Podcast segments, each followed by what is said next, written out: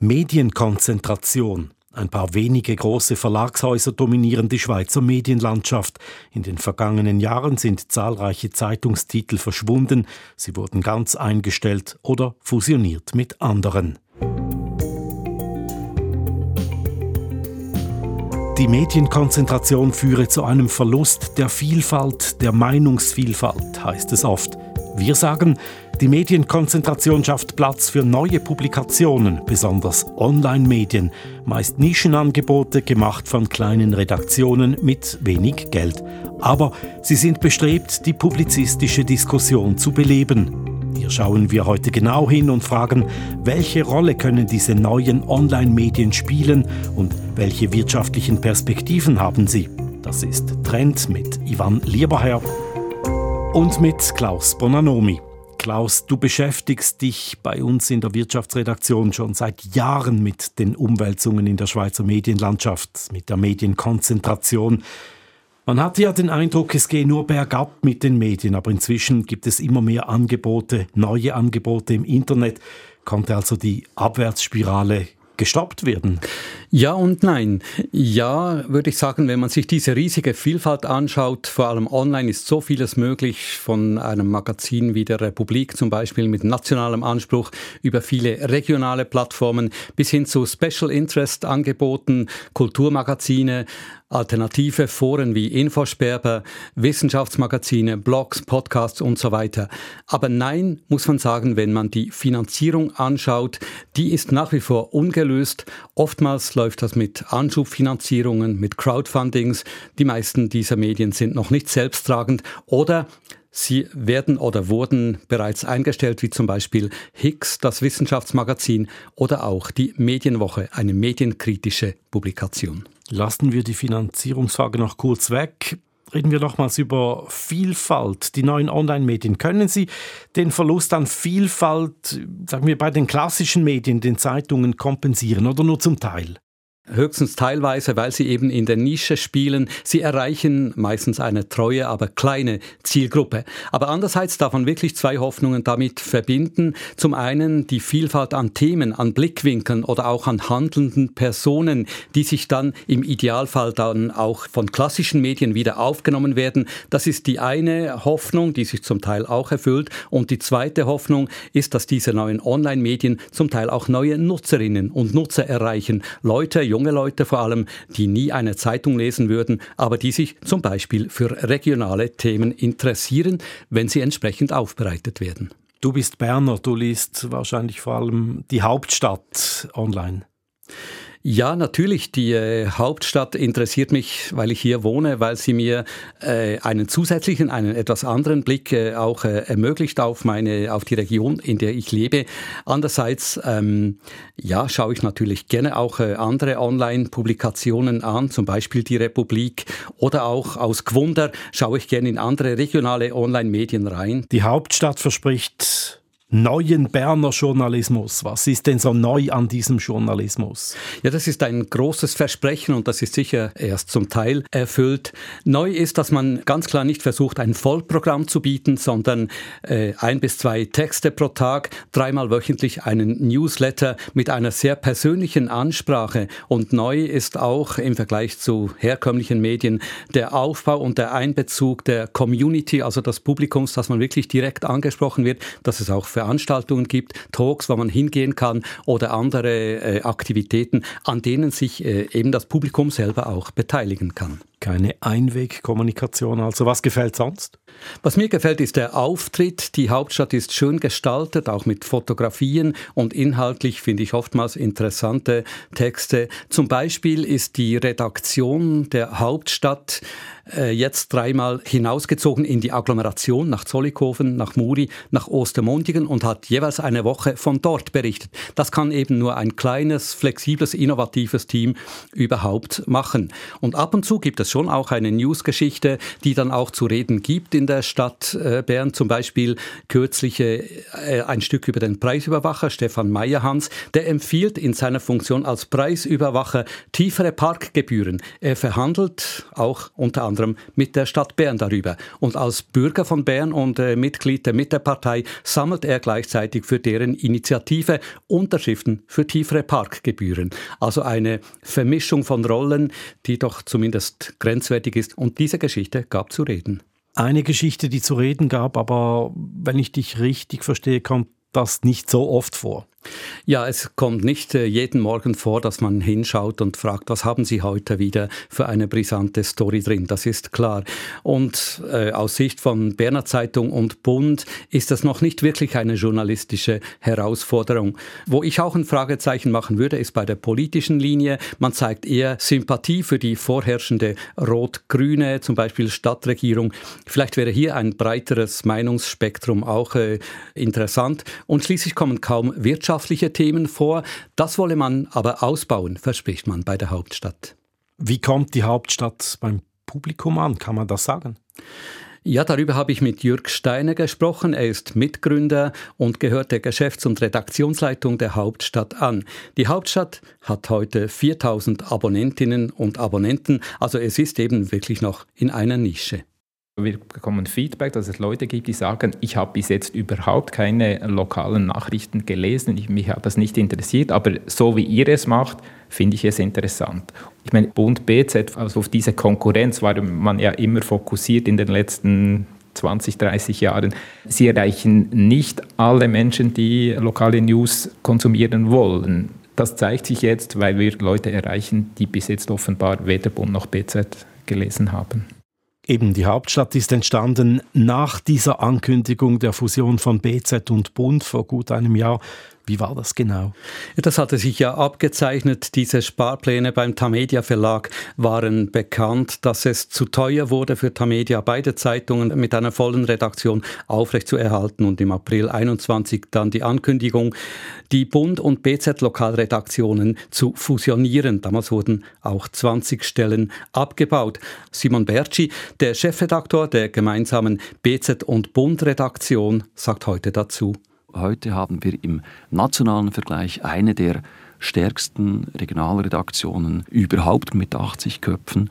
Und das erlaubt, Recherchen zu machen, in der Tiefe zu bohren. Und ich denke, es ist die bessere Lösung, als wenn man beide Titel einfach unabhängig ein bisschen heruntergespart hätte. Das wäre publizistisch verheerend gewesen.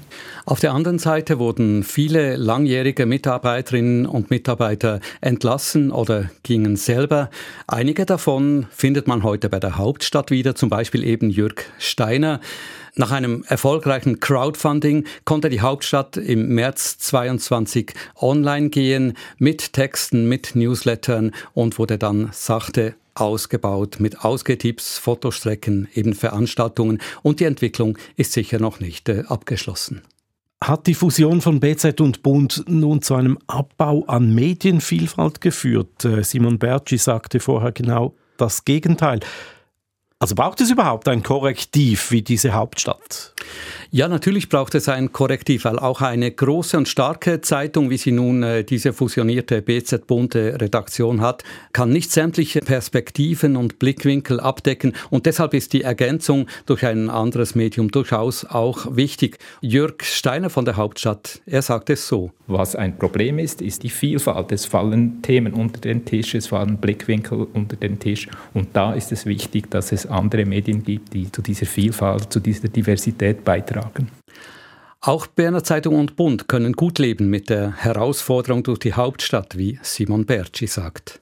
Ich finde sehr gut, gibt es eine alternative Stimme. Ich wünschte mir natürlich, dass diese Stimme noch ein bisschen stärker spürbar ist. Es ist für uns natürlich besser, wenn wir wirklich jeden Tag auf einen neuen Konkurrenten schauen müssen. Das spontan, das ist gut für den Wettbewerb.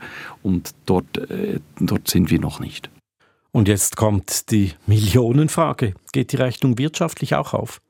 Zurzeit geht sie einigermaßen auf für beide. Bei BZ und Bund sagt man, man habe keine Abos verloren, rein wegen dieser Fusion. Und man hatte auch praktisch keine Doppelleser, also Leute, die beide Zeitungen abonniert hatten. Da hat sich also nicht viel verändert.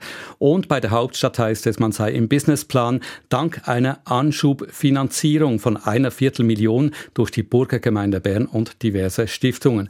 Aber diese Anschubfinanzierung läuft in drei Jahren aus. Bis dann muss die Hauptstadt ihre Abozahl von 4.000 auf 6.000 erhöhen, um selbsttragend zu sein, weil sie eben werbefrei und nur leserfinanziert ist.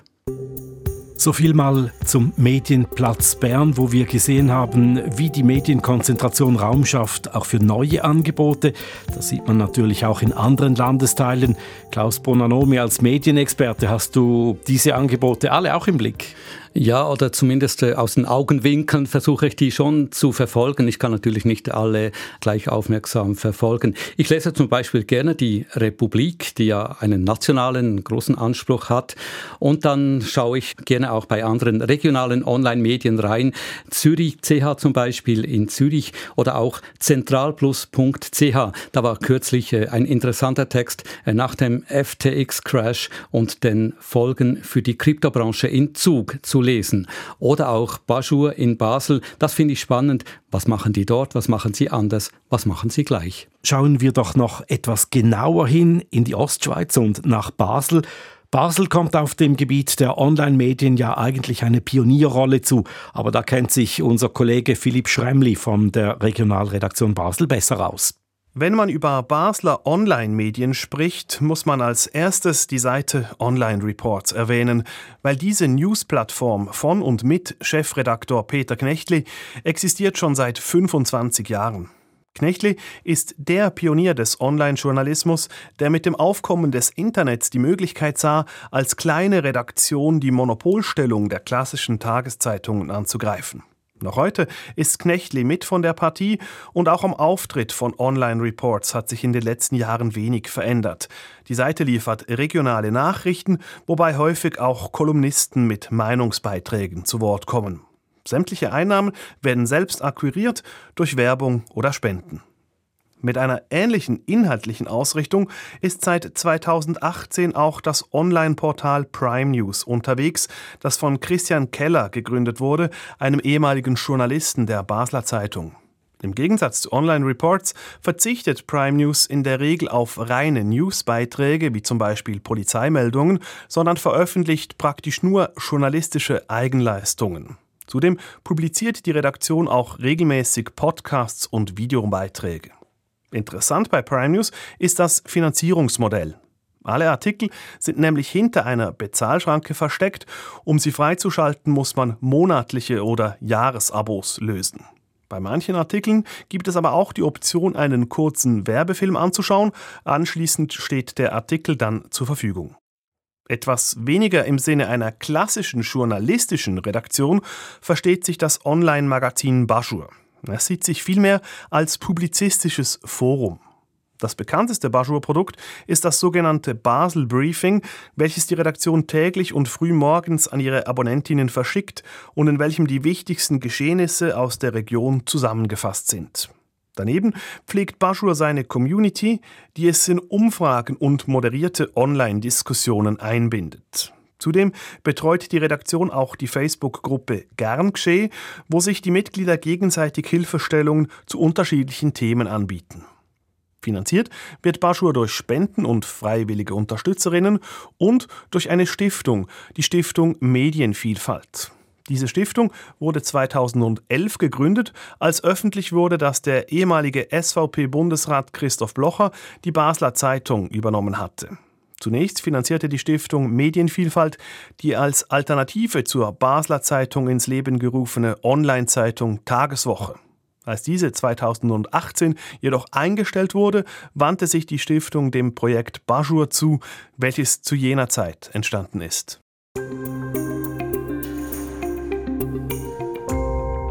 Als Ostschweizer erinnere ich mich noch an die Zeitung Die Ostschweiz und viele Landzeitungen, wie beispielsweise Der Volksfreund.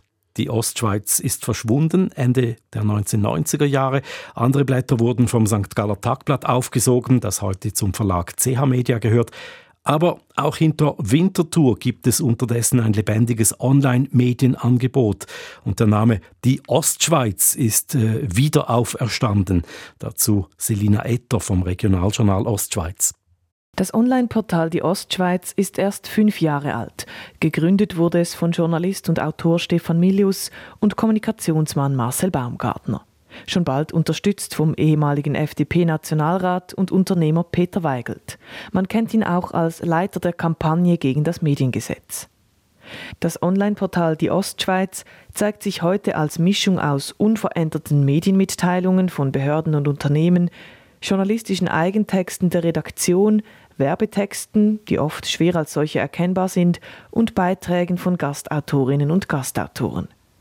Angetreten war die Ostschweiz, um eine Alternative zu sein zu den etablierten Medien und eine Plattform für alle Stimmen zu sein in der scheinbar verarmten Ostschweizer Medienlandschaft. Und diverse Stimmen ergriffen das Wort. Manche schimpften teilweise unwidersprochen gegen Behörden, Medien oder Parteien. Jemand nannte einen Bundesrat Psychopath und sprach von Massenmord. Nach dieser Eskalation letztes Jahr mit scharfer Kritik aus Politik und Wirtschaft ist es ruhiger geworden um die Ostschweiz. Möglicherweise auch darum, weil sich Stefan Milius als Chefredaktor zurückgezogen hat. Derweil baut die Ostschweiz aus mit einem gedruckten Heft, einer App, Podcasts und Videotalks. Die Reichweite von Die Ostschweiz ist schwierig abzuschätzen. Gemäß eigenen Angaben sei man monatlich, Zitat, Lektüre für über 300.000 Leserinnen und Leser. Ob damit Personen gemeint sind oder Klicks auf Webseite und App ist unklar. Die Ostschweiz gedruckt erscheint sechsmal jährlich mit einer Auflage von 18.000 Exemplaren. Wer die Geldgeber hinter der Ostschweizer Medien AG sind, ist nicht bekannt. Es sei eine Gruppe von Unternehmern aus der Ostschweiz, sagt Peter Weigelt lediglich. Weiter finanziert sich das Unternehmen mit Abos, einem Clubmitgliedssystem, höchstwahrscheinlich mit bezahlten Werbepartnerschaften und zugekauften Firmen wie die Buchschweiz. Ob die Ostschweizer Medien AG Gewinne erzielt, ist nicht bekannt. Trend Wirtschaft im Fokus. Neue journalistische Angebote im Internet. Begonnen haben wir in Bern, jetzt haben wir kurz nach Basel und in die Ostschweiz geschaut, stellvertretend für andere Regionen, in denen auch neue Online-Medien entstanden sind. Schön und gut, aber Klaus Bonanomi, welche publizistische Rolle können denn diese neuen regionalen Online-Medien überhaupt spielen? Das habe ich einen Experten gefragt, Daniel Vogler vom Forschungszentrum Öffentlichkeit und Gesellschaft FÖG der Uni Zürich. Das FÖG gibt ja unter anderem jedes Jahr das Jahrbuch Qualität der Medien heraus. So wie ich es erlebe, ist es so, dass sie eine sehr wichtige Rolle spielen können, dass man eben weggeht von einem Vollservice, den man, also Nachrichten zu allen möglichen Themen, national, regional, international, zu sehr gezielt Ressourcen in Recherchen investieren, die auch die Stadt oder den erweiterten Raum betreffen. Und da gibt es einige gute Ansätze, dass man wenig dieses breite News-Angebot bietet, dafür sehr gute Geschichten machen im lokalen Bereich, die vielleicht Medien mit einer mehr regionalen oder nationalen Optik dann nicht machen. Andererseits ist die Reichweite ja begrenzt. Bei der Hauptstadt sind es rund 4000 Abonnenten, Abonnentinnen oder registrierte Nutzer. Das ist doch sehr wenig im Vergleich zu einer großen Zeitung.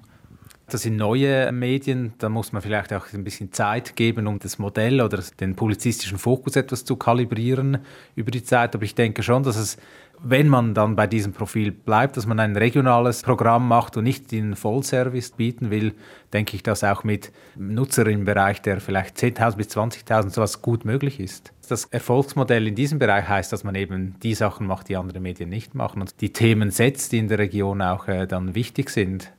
Eine Frage ist ja auch immer, wie kann man das Publikum überhaupt erreichen? Sie warnen ja vor der Zunahme der Zahl der sogenannten News-Deprivierten, also die gar nicht mehr äh, von den News erreicht werden. Welche Rolle können auch hier die Regionalmedien spielen, die ja doch in einem Raum spielen, wo sich das tägliche Leben abspielt? Das halte ich für eine sehr wichtige Perspektive.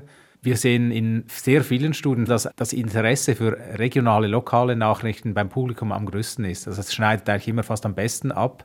Und das ist tatsächlich vielleicht ein Weg, dass man auch äh, Leute wieder für den Journalismus gewinnt. Gut gemachte Berichterstattung zu den Themen, die halt vor der Tür passieren und die die Leute darum auch interessieren.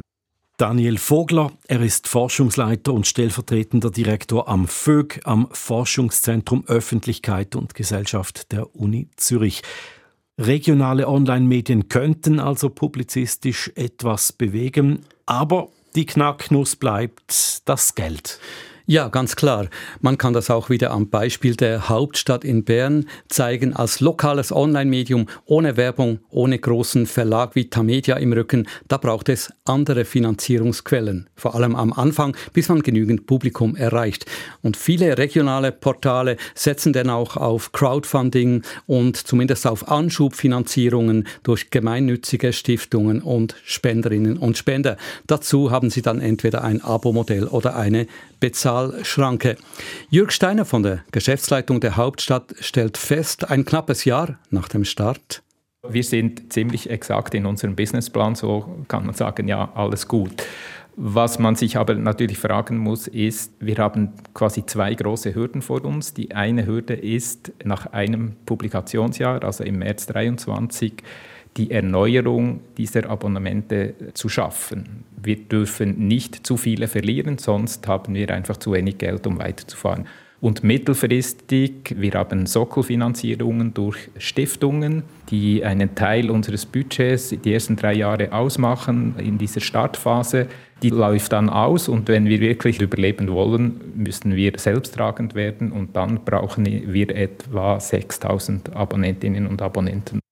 Fazit: Online, Lokal und Regionaljournalismus braucht finanzielle Unterstützung. Ja, zumindest wenn man ihn mit einem gewissen publizistischen Anspruch betreiben will. Und das gilt übrigens nicht nur für Online-Medien, sondern auch für viele kleine Lokal- und Regionalzeitungen, die eben nicht einen großen Verlag wie Tamedia oder CH Media im Rücken haben. Das hat kürzlich auch eine Untersuchung der Mercator Stiftung aufgezeigt. Zumindest für die ersten Jahre braucht es fast zwingend Unterstützung durch Mäzene, Stiftungen oder aber auch durch den Staat, wobei diese Lösung ja wieder in weiter Ferne gerückt ist nach dem Volksnein zum Mediengesetz im Februar. Zumindest auf kantonaler Ebene werden nun äh, gewisse Unterstützungsmöglichkeiten diskutiert. Das Problem bringt Jörg Steiner von der Hauptstadt so auf den Punkt. Wir sitzen alle im gleichen Boot, die Medien machen, also die großen Verlage und jetzt die kleinen neuen Medien, weil wir ein Modell suchen, wie kann Lokaljournalismus finanziert werden. Niemand hat die Lösung, sonst würden es ja alle machen. Also alle suchen etwas und ich glaube, unser Beitrag ist der, dass wir ein Modell ausprobieren. Natürlich glauben wir daran, dass dieser Weg funktionieren kann, sonst würden wir es ja nicht machen. Aber es kann auch nicht funktionieren und dann muss man die Lehren daraus ziehen. Sagt Jürg Steiner von der Hauptstadt. Die Fragen stellte Klaus Bonanomi. Klaus, vielen Dank für diese Einblicke in die neue Schweizer Medienlandschaft. Wir haben die Wirtschaft im Fokus Woche für Woche und wir freuen uns über Ihr Interesse. Danke fürs Zuhören und bis zum nächsten Mal, sagt Ivan Lieberherr. Trend. Wirtschaft im Fokus.